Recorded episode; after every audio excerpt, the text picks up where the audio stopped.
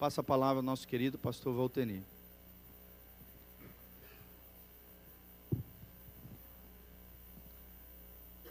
Cumprimento a todos com a graça e a paz do Senhor. Você recebe, diga amém, bem forte. Enquanto você acha Tiago, capítulo 5, deixa eu fazer uma pergunta aqui. Eu não estive quinta-feira, que eu estava viajando. Tinha uma consulta médica na capital, marcada, e precisava ir. Mas quantos estiveram aqui com o pastor Josué dos Santos? Isso, quase todos. E desses que aqui estão e que tiveram aqui, quantos receberam curas? Quantas pessoas que foram curadas? Levanta as mãos. Bem alto. Não precisa ter medo, não. Isso. Nós temos algumas e que não vieram testemunhar, né? Então, deixa eu te dar um conselho. Uma vez Deus mandou um profeta falar com um sacerdote. Na verdade, ele era um sumo sacerdote. E Deus mandou o um recado para ele e disse assim: lá entre outras coisas, Deus diz: Olha, eu honro os que me honram, mas os que me desprezam serão desprezados. Então, honre a Deus dando o seu testemunho daquilo que ele fez. Quando você vai honrar a Deus dando o seu testemunho de cura, libertação, algo que o Senhor, como esse irmão fez aqui, botou a mão na hora que o pastor disse que era para fazer, e Deus usou aquele vaso para curá-lo. Então, quando você honra a Deus, Ele vai te honrar também. Ele vai confirmar isso na sua vida, porque Deus não dá alguma coisa hoje e tira amanhã, não. Mas Ele disse: Eu honro os que me honram, mas os que me desprezam serão desprezados. Então, esteja entre aqueles que honram a Deus, não somente com a sua vida, mas também com o seu testemunho para que isso se consolide na sua vida. Amém? Porque quando você vai dar honra, às vezes você dá honra errada, às vezes a pessoa ou a coisas, objetos de adoração, né? E aí Deus pode tirar aquilo que Ele te deu, porque o Senhor diz: Eu sou o Senhor. Este é o meu nome, eu sou Jeová, este é o meu nome. A minha glória não darei as imagens de escultura e nem a outrem. Isaías 42, verso 8, se não me engano. Então é bom você honrar, porque Deus ele não dá honra a homens e nem às imagens. Ele diz que ele não permite que a honra. Então honre a ele, porque você foi curado em nome de Jesus. Amém? Não foi em nome do pastor que ministrou aqui, nem de nenhum de nós. Irmão, você achou que Tiago 5? Então olha para os versos 7 e 8. Vamos ler. Fique em pé, vamos ler juntos a palavra de Deus. Acompanhe a minha leitura e você vai ser edificado, com certeza.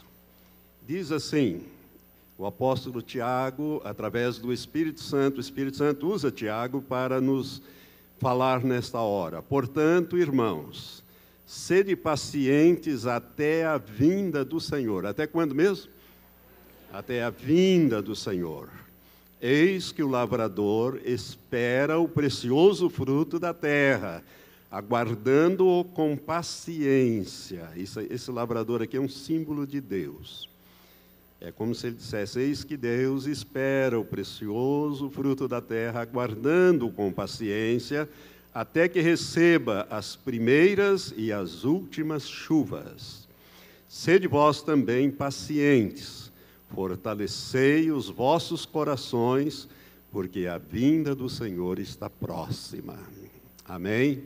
Diga para quem está à sua direita e à sua esquerda: diga assim: a vinda do Senhor está próxima. Isto mesmo. Isso. Senhor Deus, nós sabemos pela tua palavra e pelas coisas que nos acercam, ó Deus, pelos sinais que o Senhor disse que ocorreriam antes que o Senhor retornasse, quando o Senhor estivesse às portas, e nós estamos vendo isto, ó Pai, e nós queremos nos preparar gloriosamente para aquele dia em que Jesus vier buscar a sua igreja. Prepara-nos, Senhor, em santidade, em santificação, em despojamento das coisas que nos impedem de termos uma íntima comunhão com o Senhor. Prepara o teu povo, Pai, não só esses daqui, mas também os que ouvirão através dessas gravações. É a nossa súplica e oração em nome de Jesus. Amém, amém. Podem sentar,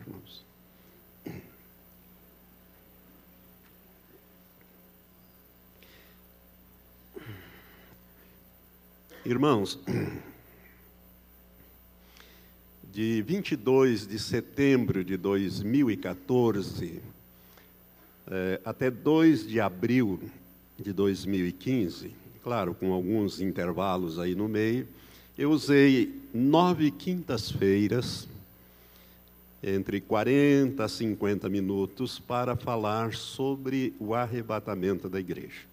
Foram nove ministrações, nove quintas-feiras nesse período de setembro de 2014 até abril de 2015, começo de abril, 2 de abril, foi a última ministração que eu fiz. E nessas nove quintas-feiras eu ministrei o arrebatamento da igreja, conforme eu faço, inclusive aí fora, muito, porque em todas as vezes que eu saio eu ministro esse tema, entre outros, é, ministro outros, mas ministro, esse faz questão é, de ensinar sobre o arrebatamento da igreja. E eu abordo essa ministração em dois ângulos: do ângulo visto da terra para o céu e do ângulo visto do céu para a terra. Então, no ângulo visto da terra, vai mais rápido. Se eu não me engano, são seis, três ministrações. E do ângulo da terra para. do céu para a terra, melhor dizendo, é, demora um pouco mais, é o Apocalipse capítulo 12. Nós fazemos uma exegese de cada versículo do capítulo 12 de Apocalipse, que ali está a revelação é, do arrebatamento da igreja, já olhando de cima para baixo, ou seja, do céu para a terra. Se você não participou, se você não viu, eu gostaria que você visse. Hoje eu dei uma checada é, nas gravações que estão ali, tem mais de 150 vídeos lá meus é, postados, mas esses mais recentes, que é esse período aqui, só tem um, e eu pedi que fosse colocados os demais as demais ministrações, é, para você poder acessar, ver, re, rever este material e, e principalmente estar pronto, preparado, porque as pessoas que estiverem preparadas, elas serão levadas, e as que não estiverem preparadas serão deixadas, e terão que passar por momentos de muita aflição na face da terra. Então eu gostaria que você é, fosse diligente com a sua vida espiritual, mudasse um pouco a tua agenda. Né? Hoje nós anunciamos, eu não fiz questão de anunciar muito, muita coisa, não. não. Não falei muito, não incentivei muito os irmãos, porque eu queria ver como é que estão a agenda da Irmandade ali. Se você está priorizando o reino ou você está priorizando outras coisas. Porque tem muita gente que eu tenho certeza que poderia estar aqui e não estão. Né? E hoje eu vou ensinar uma coisa nova que eu nunca ensinei na igreja. Eu nunca ensinei isso que eu vou abordar a partir de agora, a partir de hoje. E este título, o título dessa ministração, é, seria este: Uma visão diferente sobre o arrebatamento da igreja. Uma visão diferente sobre o arrebatamento da igreja. Irmãos, na noite em que eu fui, no culto em que eu fui consagrado pastor, foi no dia 31 de outubro de 1987, vai fazer 29 anos, né, que eu fui consagrado pastor, lá naquela tenda ainda, na tenda ali na Avenida Rio de Janeiro, esquina com a Rua Cambé. Naquele culto de concílio de pastores, de consagração, A tenda estava super lotada de irmãos, parentes. Meus parentes vieram praticamente todos de Londrina, meus irmãos, minha mãe. E foi assim uma noite inesquecível, memorável. Eu me lembro do Senhor ter falado algo muito precioso comigo naquela noite. O Espírito Santo falou assim muito forte no meu espírito, como que audivelmente. Naquela noite, após a, o culto de consagração, é, houve lá fora, naquele gramado, é, uma festa, uma pequena festa, né, bolos, refrigerantes. Quantos irmãos participaram desta festa e daquele culto? Vamos ver quantos nós temos aqui. Levanta bem alta a sua mão. Olha, são poucos, muito poucos, né, que estavam lá. Né? Eu creio que uma boa parte já está com o Senhor inclusive quem me deu esse presente já está com o Senhor. Naquela festa, eh, se aproximou um irmão que veio de Londrina, junto com os meus parentes, um irmão muito conhecido meu, ele me deu um presente. Ele me deu quatro volumes de um livrinho, uns livretozinhos pequenos, este e mais três iguais a este que foram traduzidos por ele do inglês. Seu nome é George Craig Smith. Ele foi um dos pioneiros de Londrina. Tem uma praça lá com o seu nome, um busto dele. É um homem muito querido e muito crente. Irmão George Craig Smith, ele gostava muito de escatologia. Então ele me acompanhava, estava sempre atento e ele veio para participar e ele me trouxe esse presente. E naquela festa, depois ali, ele me, de, me dando, fez uma dedicatória, e me dando esses livretos, ele disse, pastor, eu queria lhe dar essa pequena obra e dizer para o senhor, o senhor é um estudioso do assunto, para o senhor examinar este, esse material. Eu conheço esse homem, J. Leland Earls. Eu acho que é assim que pronuncia. J. Leland Earls. Ele não era pastor e creio que não, é, não foi pastor, mas ah, era um homem de Deus e seu filho é pastor. E ele disse: Olha, pastor, eu conheci este homem, eu já conheço o trabalho dele, eu estive com ele nos Estados Unidos. Eu fiquei duas semanas, 15 dias na casa dele. Eu vi a vida deste homem, como ele agia, um homem muito humilde, um homem que levantava de madrugada com a esposa para orar. Eu vi a vida dele. E eu queria que o senhor examinasse isso aí, porque é uma coisa diferente. E realmente é muito diferente, bem diferente daquilo que eu costumo ensinar e que você só vai, você vai aprender de N pessoas. Eu nunca vi esse material fora desses livretos. Né?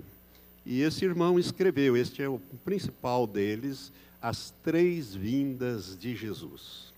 As Três Vindas de Jesus. E os outros são têm o mesmo tema, Preparai o Caminho do Senhor. J. Leland ele morreu, não sei em que anos, mas em 2007, 2008, pastor Giovanni mandou, a pedido meu, uma carta para lá, para o ministério dele, nos Estados Unidos, pedindo informações, e o filho dele revelou que ele já havia morrido, mas não disse quando é que ele morreu. Este homem, ele escreveu esta, este livreto chamado As Três Vindas de Jesus, e eu li N vezes. Li muitas vezes. A Elizabeth é minha testemunha, ela já me viu com esses livrinhos muitas vezes, lendo, riscando.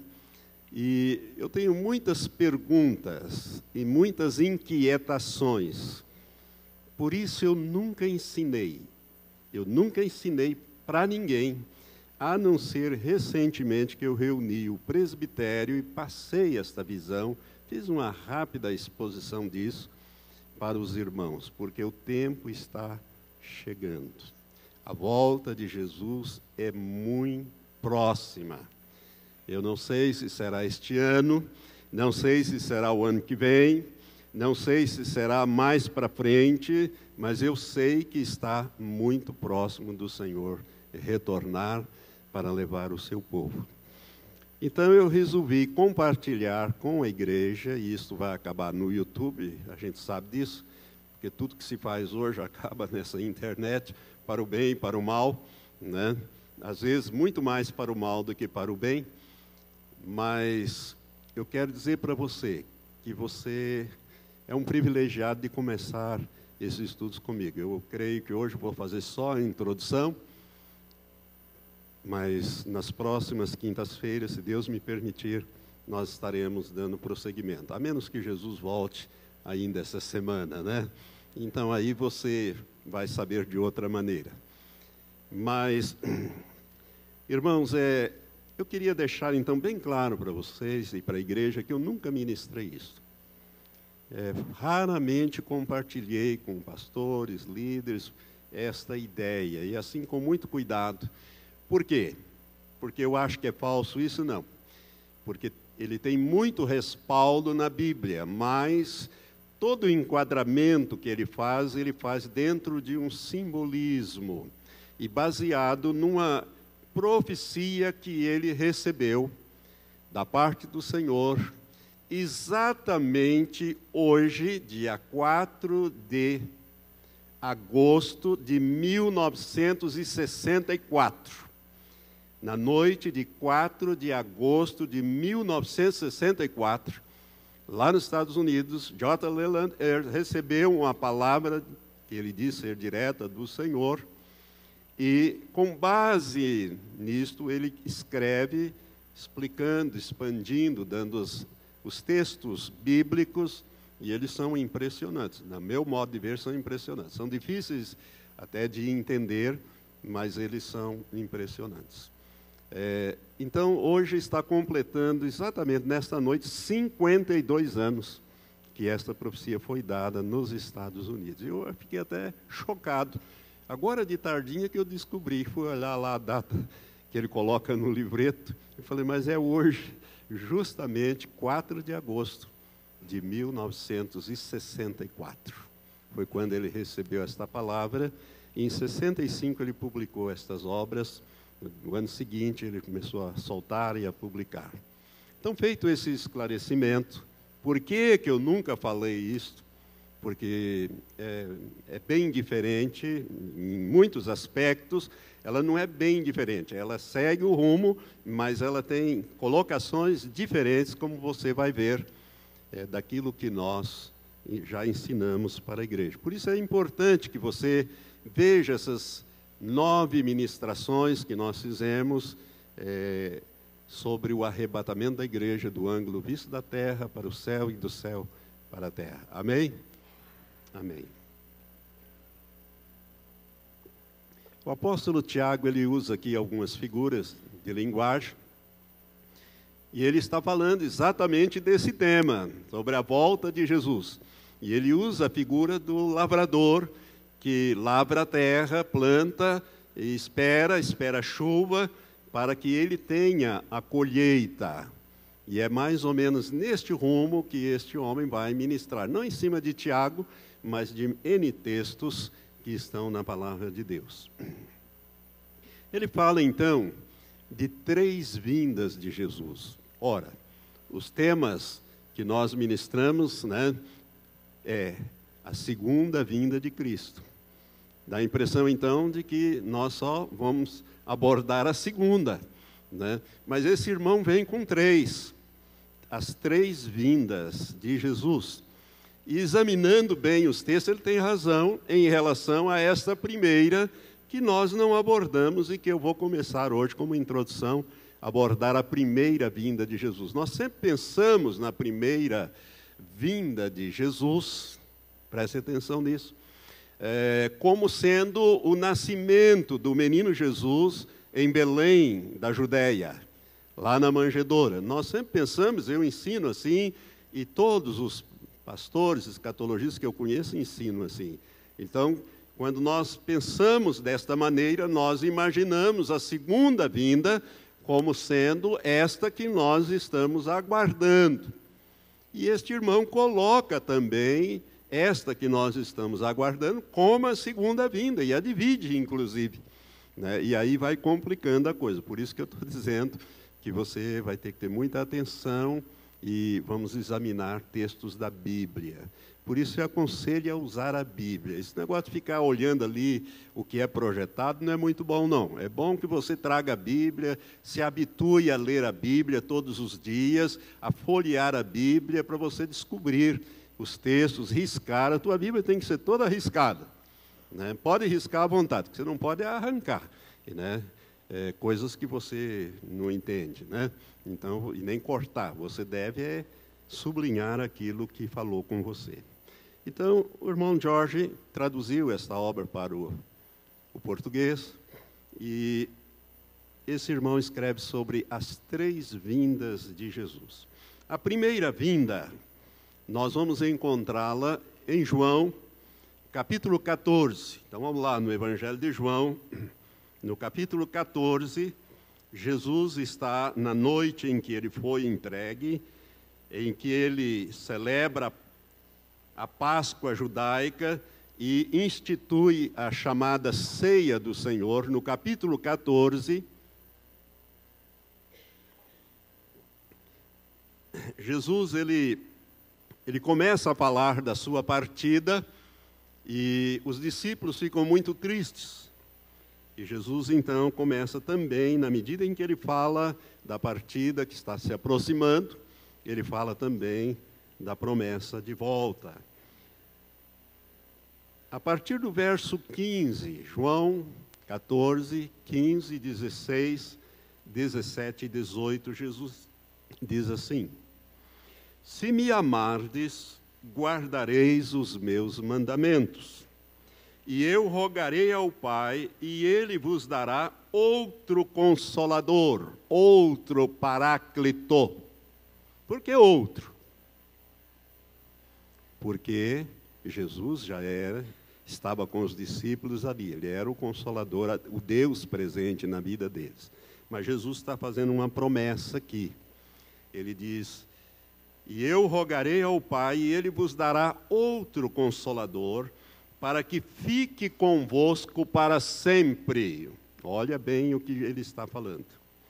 A saber, o Espírito da Verdade o qual o mundo não pode receber, porque não o vê nem o conhece. Mas vós o conheceis, porque ele habita convosco e estará em vós. Interessante essas expressões de Jesus e os tempos verbais. Ele habita convosco, ou seja, eu estou aqui habitando três anos e meio com vocês. E ele estará em vós, futuro né? estará, não é estar, estará, estará em vós.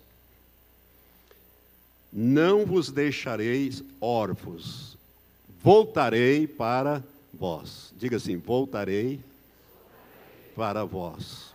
Olha o que, que ele está falando. Ele está falando aqui da volta. Voltarei para vós. Quando? No arrebatamento? Não voltarei para vós. Não vos deixarei órfãos, diz o verso 18, mas voltarei para vós.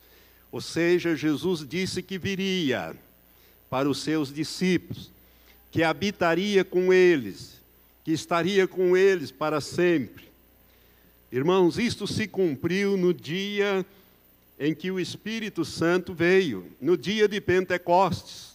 50 dias depois desses acontecimentos todos, da ressurreição de Jesus, né, da Páscoa, da morte e ressurreição de Jesus, 50 dias depois, se cumpriu esta promessa na vinda, na descida do Espírito Santo sobre a igreja. E ali começou então a dispensação da graça a dispensação da graça, que nada mais é o período de formação da igreja. De formação da igreja. já dura quase dois mil anos. E esse período de dispensação da graça, formação da igreja, ele vai terminar com o arrebatamento da igreja. Então, esta é a primeira vinda de nosso Senhor Jesus Cristo. Ele disse: Olha, eu vou voltar. Nós pensamos na primeira vinda com o nascimento, mas o nascimento foi uma promessa feita lá no Éden, que na plenitude dos tempos se cumpriu. Quando tudo estava propício, Deus enviou seu filho, nascido de mulher, na forma humana, gerado pelo Espírito Santo em Maria, para cumprir aquela promessa. Mas ele, antes de ir embora, na noite em que ele foi traído e entregue, nos últimos discursos dele, nas últimas palavras dele, ele disse: Olha, eu vou voltar. Eu não vou deixar vocês órfãos. Eu vou, mas volto. E quando eu voltar, eu vou voltar para morar em vocês. Vou estar para sempre. Eu vou estar dentro de vocês. Ele só faltou dizer isso: eu vou estar dentro de vocês. Mas ele disse: estará em vós. É? Então, irmãos, é por isso que Jesus, quando ele foi subindo aos céus, lentamente, depois da sua ressurreição, depois daqueles 40 dias que ele passou aqui, lá nas últimas palavras do Evangelho de Mateus. É bom a gente ler também. Eu quero ler bastante com você, para você começar, em vez de citar só, é, nas últimas palavras descritas no Evangelho de Mateus, capítulo 28, Jesus disse: que era deu aquela grande comissão, ide por todo mundo, né? É, fazei discípulos de todas as nações, diz o verso 19, batizando-os em nome do Pai, do Filho e do Espírito Santo, ensinando-os a observar todas as coisas que eu vos tenho mandado, e eis que eu estou convosco todos os dias até a consumação dos séculos. Preste atenção na linguagem que Jesus está usando aqui. Ele diz: Eu não estarei. Ele diz: Eu estou convosco. Eis que estou convosco. Ou seja, é através do Espírito Santo que ele está conosco todos os dias até que esta era termine até a consumação da era de governo dos homens sobre a terra, até que Jesus volte e implante o reino de Deus sobre a terra e governe aqui com a igreja e com os santos, ou melhor, com os anjos, com os santos e com a e com os anjos. Então Jesus disse: Eis que estou convosco todos os dias, todas as horas, todos os minutos, todos os segundos, porque eu vou tabernacular, eu vou morar neste corpo, nesse tabernáculo, neste corpo, até a consumação dos séculos, ou até a sua morte física, ou até que Jesus volte. Então, irmãos, é bem interessante você observar que esta realmente é um novo enfoque. Eu nunca vi, eu nunca ministrei dessa maneira de que essa seria a primeira vinda. Para alguém vir, é preciso que ele vá, não é? Aí você diz, ele vem. Né? Jesus, ele, na primeira vinda na manjedoura, não era, nós não podemos dizer que é a primeira vinda dele. Aquilo é o cumprimento das promessas que Deus fez lá. Mas vinda mesmo, ele veio é, 40, 50 dias depois de ter ido, de ter ressuscitado e ido. Dez dias depois de ter ido, ele voltou através da pessoa do Espírito Santo. Lembra-se que o Espírito Santo, ele diz que é o meu outro eu, o meu alter ego. Ele, ele vai testemunhar de mim, ele vai falar de mim, ele vai ensinar a vocês as coisas, vai fazer vocês lembrarem das coisas que eu ensinei. Né? E é por isso que nós temos os evangelhos, porque senão isso tinha acabado caindo no esquecimento. Mas o Espírito Santo em Mateus, o Espírito Santo em João Marcos e em Pedro, porque o Evangelho de Marcos, ele foi escrito por Marcos, mas muitos dizem que é um ditado de Pedro. Né? É por isso que o Espírito Santo, em Lucas e em João, o Espírito Santo os fez lembrar e escrever essas verdades reveladas nos quatro evangelhos. É o Espírito Santo. Esta irmã, irmão, é a era da igreja. Esta chamada dispensação da graça é a era da igreja, como é também tido como a era do Espírito Santo na igreja. Irmãos, Deus nunca esteve com os homens tanto tempo como está nessa dispensação. Se você observar no Antigo Testamento, vez por outra, Deus falava com um, com outro, usava para fazer. O Espírito Santo vinha sobre o Sansão, ele ficava forte, ele quebrava, arrebentava, ele fazia, né? descia sobre o outro lá, e aquela pessoa era usada. Mas na dispensação da graça é diferente. É Deus dentro de nós. É mais do que o Emanuel, o Deus conosco. Com Jesus foi o Emanuel, o Deus com a igreja primitiva, é o Deus conosco ali. Hoje nós temos o Deus, Deus dentro de nós.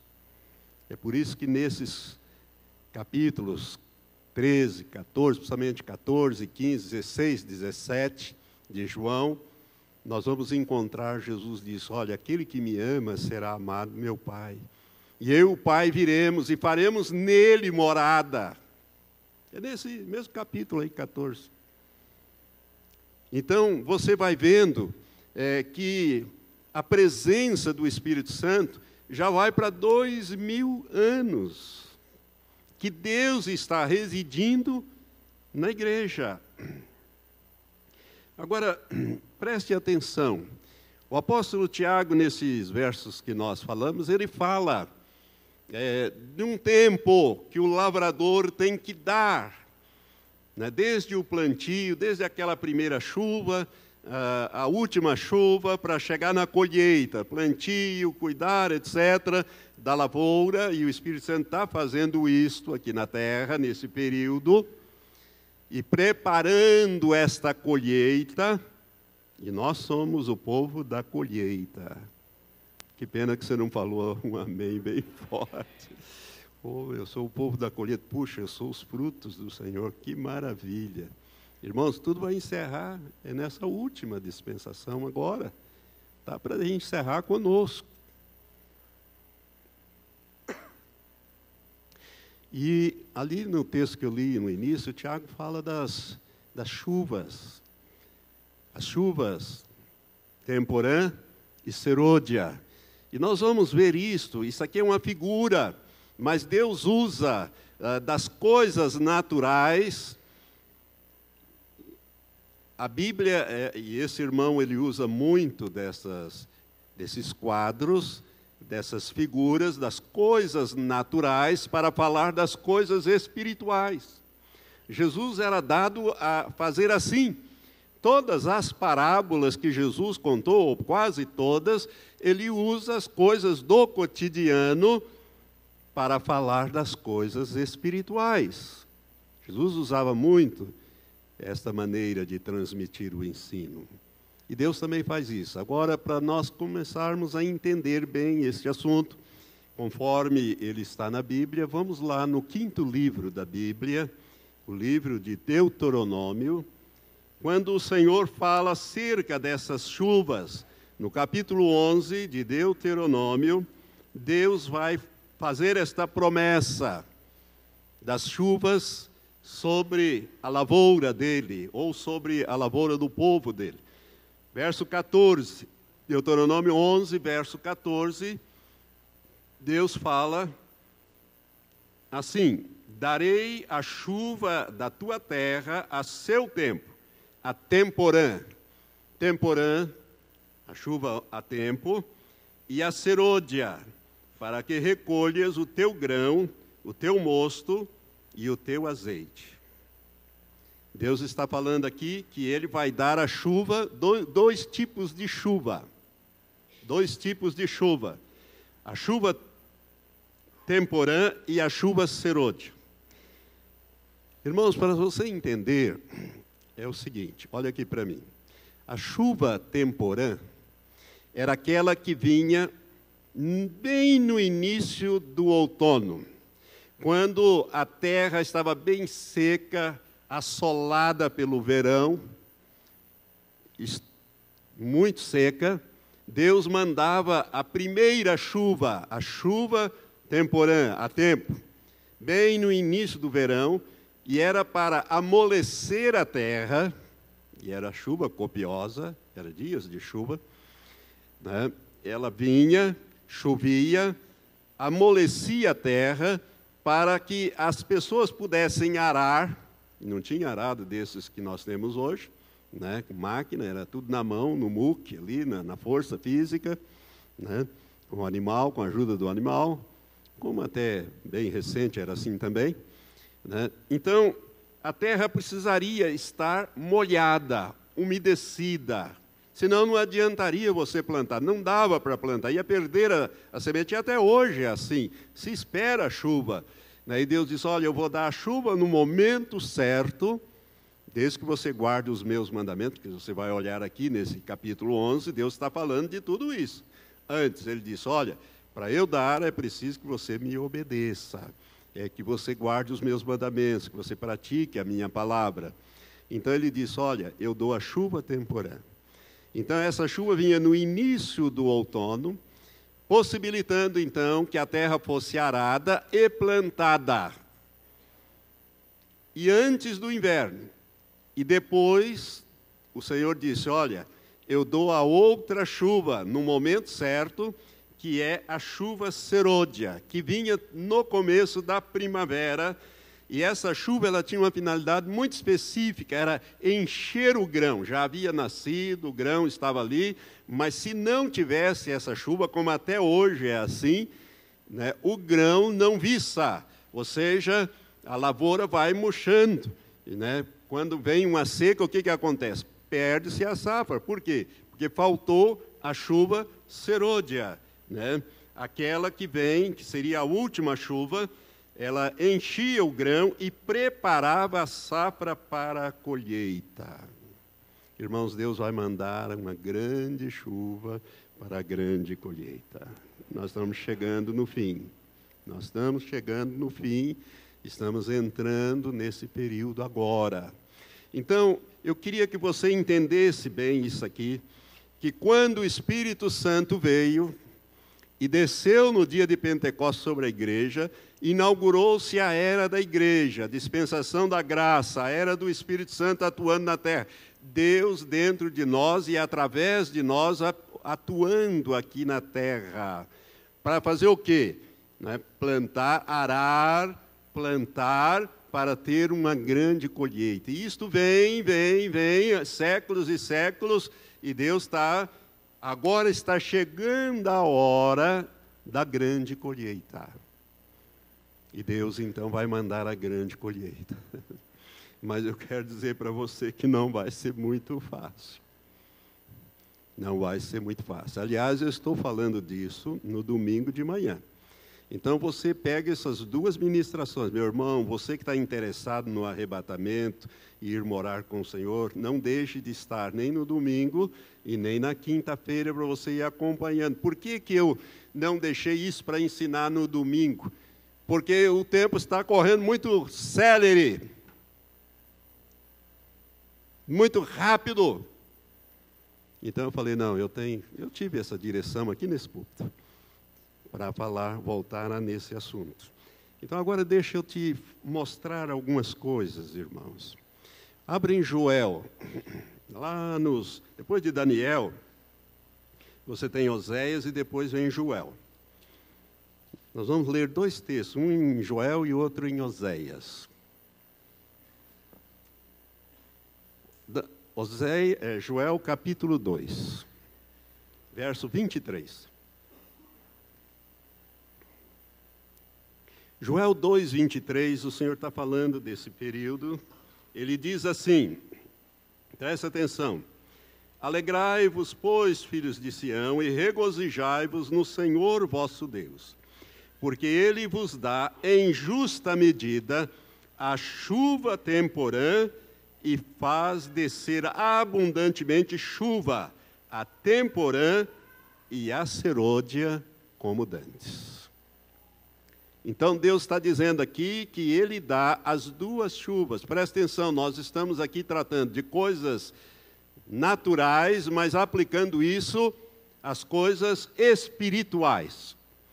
Então nós tivemos lá no Pentecoste a vinda do Espírito Santo, quando a igreja foi cheia do Espírito Santo, batizada, cheia, transbordante, e o resultado foi que aquele que havia alguns dias antes dito às autoridades ou aquelas pessoas, não sei quem ele é, não conheço esse Jesus, não me confundo, não sou do time dele. Simão Pedro, agora se levanta perto de uma multidão de milhares de pessoas, essas mesmas pessoas que ele havia encolhido lá, agora cheio do Espírito Santo, é o novo Pedro. E ele diz: Varões galileus, e começa a pregar, e só esse Jesus que vocês crucificaram pela mão dos iníquos, dos romanos, ele ressuscitou. E ele que fez isso que está acontecendo. E a pregação de Pedro foi tão forte, tão poderosa, tão cheia da unção, que naquele dia foram batizados cerca de 3 mil homens, 3 mil pessoas. A igreja começou assim, e a partir dali a igreja foi, foi, foi, foi por séculos. Depois começou a declinar, já no século IV ela começou a declinar, entrou muita coisa no meio, e heresia já no segundo, terceiro século e tal, e a igreja vem, e vai, e vem, e sobe e desce. Agora está chegando a hora do Senhor mandar a chuva final, a chuva serôdia, para a grande colheita. A grande colheita. Você está me entendendo? Como numa figura espiritual, Deus usa as coisas naturais para falar de coisas espirituais. Uma vez Jesus disse: ah, se eu vos falei de coisas terrenas, ele estava falando para um príncipe dos judeus, Nicodemos, você não entende nem as coisas terrenas, como é que você vai entender as coisas espirituais, Nicodemos? Está lá em João capítulo 3. Então, irmãos, precisa abrir os olhos espirituais, precisa entender que Deus tem padrões, tem modo, modelos, isso é modelos. Deus usa essas figuras, esses modelos. Agora, vamos num texto mais apertado ainda, que eu vou dar pela primeira vez essa interpretação. Volte algumas páginas ali de Joel para o livro de Oséias, capítulo 6. Os três primeiros versículos desse capítulo 6, nós lemos muito, gostamos, até entendemos em parte, mas agora nós vamos entender, já estou terminando esse estudo, essa primeira parte. Eu quero terminar com a meditação sobre Oséias 6, de 1 a 3. Os três primeiros versículos diz assim: Oséias, cheio do Espírito Santo, escreve 20 da parte de Deus, Deus falando. E tornemos para o Senhor, tornemos, ou seja, voltemos para o Senhor, porque Ele despedaçou e nos sarará fez a ferida e nola atará. Hum. Você está me acompanhando domingo de manhã? Você está me acompanhando domingo de manhã? Que eu estou ministrando domingo de manhã. Olha aqui, ó. Ele vai fazer a ferida.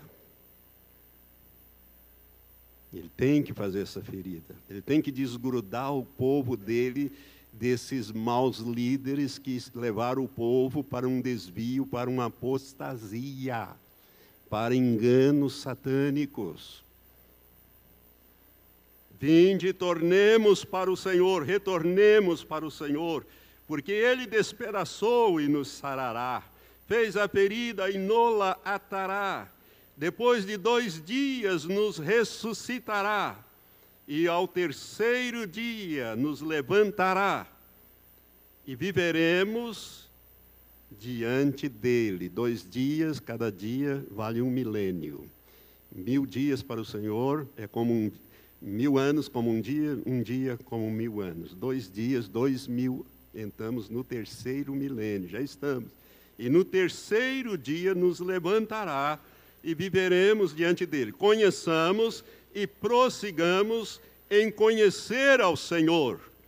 A sua saída, ou seja, a sua vinda, como a alva, ou seja, como o amanhecer é certa e ele, e, a e ele a nós virá como a chuva, como a chuva serôdia, a última chuva, a chuva da colheita.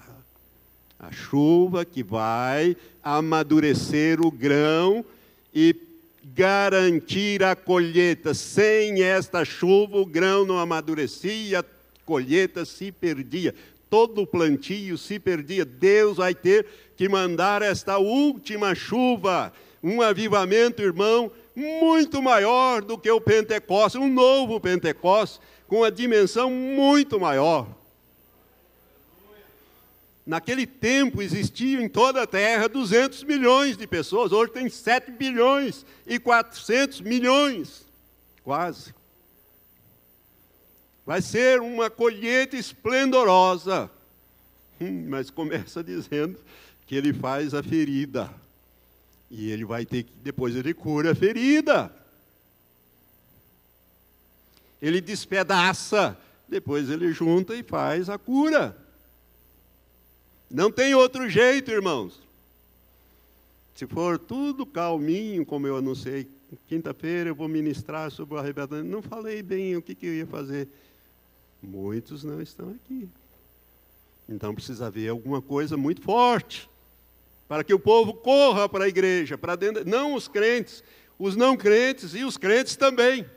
Desgrude deste mundo, mude a agenda. Priorize o reino, porque Jesus está na iminência de retornar. Ele disse: Olha, eu vou mandar a última chuva, mas antes eu tenho que despedaçar, eu tenho que depois curar, eu vou ter que fazer isso. Ah, meu irmão, se você soubesse o que vem aí. E eu não, eu tenho falado algumas coisas, mas outras eu não falo não.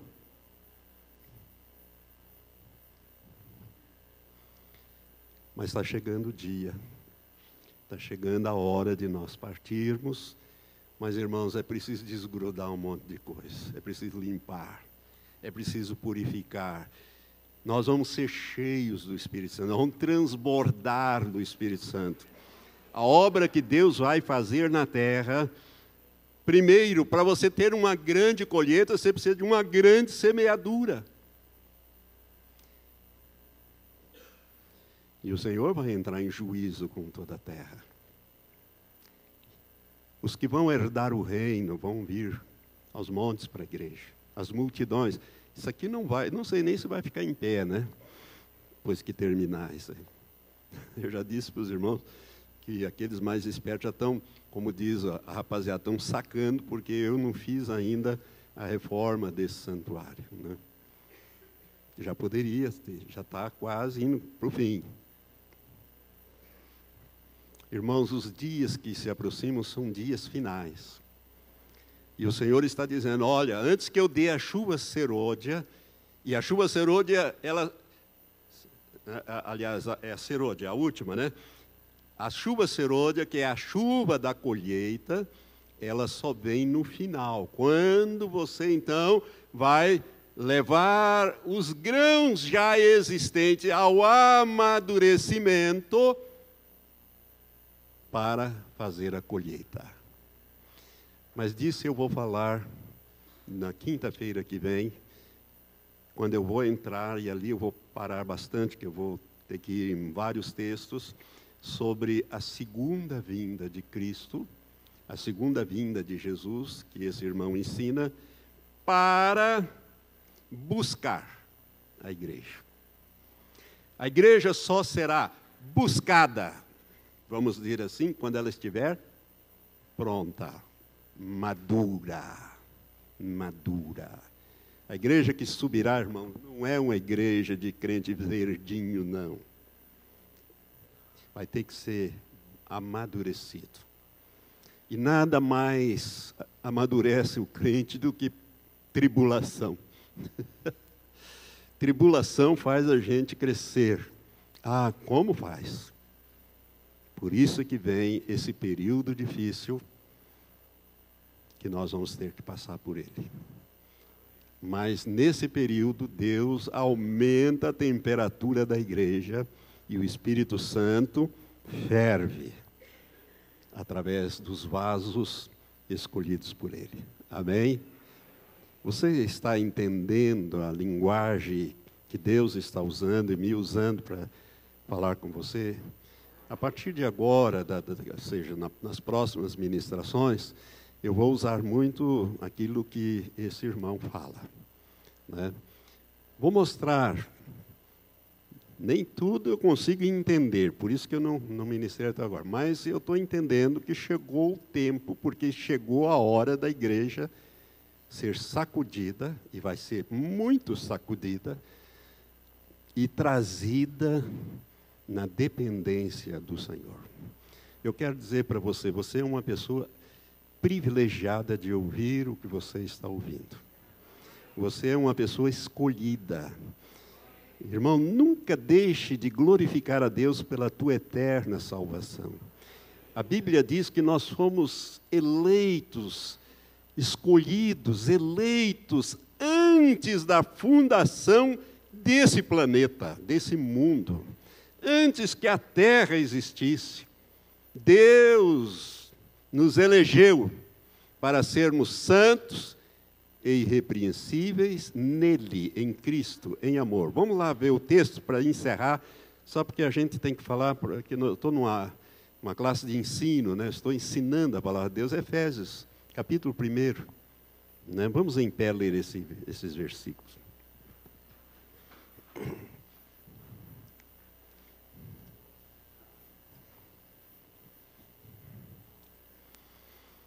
Verso 3, principalmente o 4, mas eu vou ler o 3, fica mais fácil.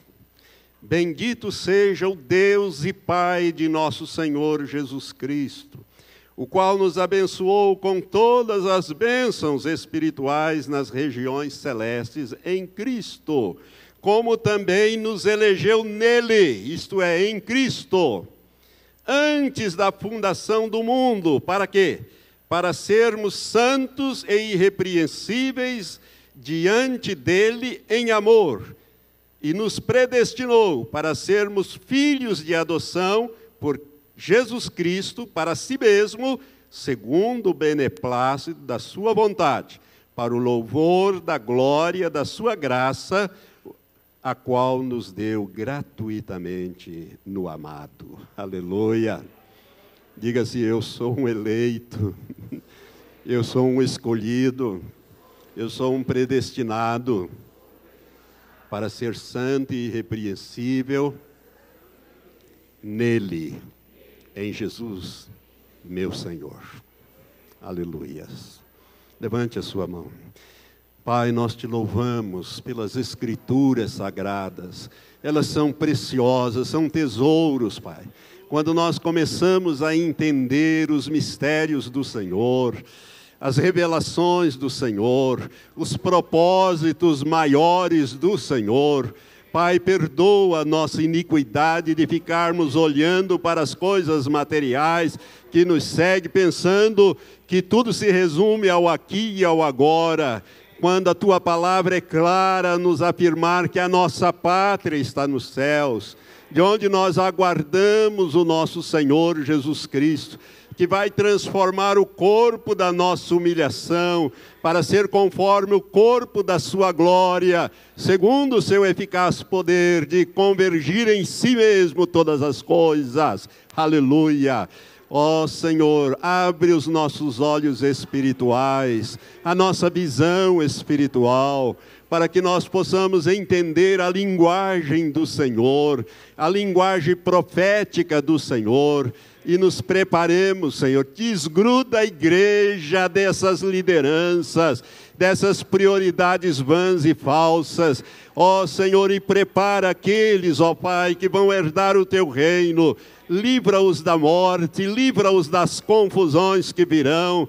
Ó Deus, prepara também a nossa família, os nossos entes queridos, esses que temos levantado as nossas súplicas diante do Senhor, para que ninguém da nossa casa, da nossa vizinhança, dos nossos amigos, desses que temos sido intercessores diante do Senhor, venha a perecer, mas que eles tenham, Senhor, a alcançar a revelação de Jesus Cristo nas suas vidas. Ó oh Deus, faz, transforma essa igreja numa igreja de vanguarda, uma igreja de referencial, como o Senhor mesmo disse há anos atrás, que nós seríamos uma igreja referencial. Ó oh Deus, que seja assim para a glória do teu grande e poderoso nome. No nome de Jesus nós oramos, Maranata, venha logo, Senhor Jesus, porque queremos estar para sempre com o Senhor. Em nome de Jesus, amém. Amém.